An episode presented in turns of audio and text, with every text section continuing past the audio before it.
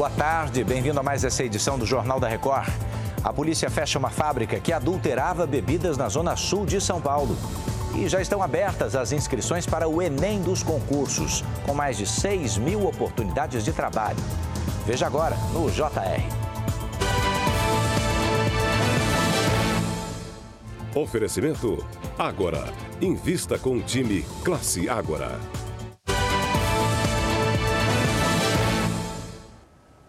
31 pessoas foram presas em um galpão usado para adulterar rótulos de cerveja em São Paulo. Vamos aos detalhes com Beatriz Casadei. Oi, Beatriz. Oi, Edu. As investigações duraram cerca de um mês e começaram depois que a polícia recebeu denúncias de que o local era usado para troca de rótulos e tampas de garrafas de cerveja. Os suspeitos mudavam as embalagens para vender marcas mais simples, como se fossem outras de valores maiores. No local foram encontrados equipamentos e materiais utilizados na manipulação das cervejas. A polícia estima que a quadrilha adulterava pelo menos 10 mil garrafas por dia. Edu. Em mais uma ação para exibir ao mundo sua força militar, a Coreia do Norte realizou um teste com armas nucleares subaquáticas. As atividades foram coordenadas pelo Ministério da Defesa da costa leste do país. O armamento já havia sido testado pela primeira vez em março do ano passado. A televisão estatal norte-coreana chegou a exibir exercícios anteriores que foram monitorados por autoridades dos Estados Unidos e da Coreia do Sul. Uma refinaria de petróleo russa foi atacada por um drone ucraniano. A explosão causou um incêndio enorme. Nas imagens, é possível ver as chamas tomando conta da refinaria.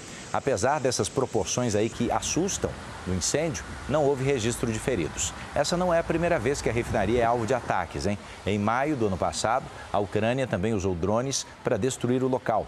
A Rússia informou que outros dois drones foram abatidos mais cedo já passa de 50 o número de mortos pela onda de frio extremo e pelas temperaturas que atingem mais da metade dos Estados Unidos. Cerca de 70 milhões de americanos estão sob alerta para nevascas. O estado de Oregon registrou tempestades de gelo que derrubaram árvores e linhas de transmissão de energia. Mais de 45 mil imóveis por lá e também em Washington ficaram sem luz. A cantora Madonna está sendo processada por atrasar o início dos shows que fez em Nova York, Estados Unidos, no ano passado. Quem acionou a justiça foram dois fãs que disseram que esperaram por duas horas até Madonna subir ao palco. A estrela tem fama de atrasar as apresentações, já foi alvo de processos parecidos. Em junho do ano passado, a cantora, você se lembra, foi internada para tratar uma infecção bacteriana e precisou se afastar por um tempo. Ainda assim, os fãs alegam que problemas de saúde não justificam atrasos nos shows.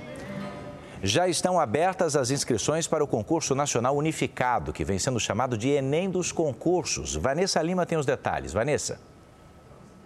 Oi, Edu. O concurso nacional unificado vai selecionar mais de 6.600 pessoas para trabalhar em 21 órgãos públicos federais. Para participar, basta ter uma conta e acessar o site gov.br. As taxas variam entre 60 e 90 reais. Os salários podem chegar até 22.900 reais.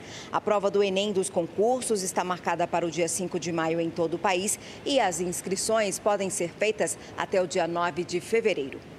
Edu. Essa edição está terminando. Você pode ouvir o Jornal da Record na sua plataforma de áudio. Mais informações no r7.com e nas redes sociais do JR. Bora para a próxima.